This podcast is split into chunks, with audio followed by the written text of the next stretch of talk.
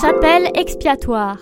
Le roi est mort, vive le roi C'est Louis XVIII qui décide la construction de cette chapelle en mémoire de Louis XVI et de la reine Marie-Antoinette, guillotinée en 1793 sur la place de la Concorde, toute proche.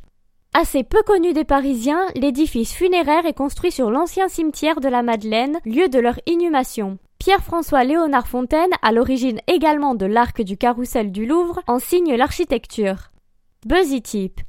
Si tu es royaliste, une messe annuelle pour le repos du roi martyr est toujours célébrée le jour de sa mort, le 21 janvier.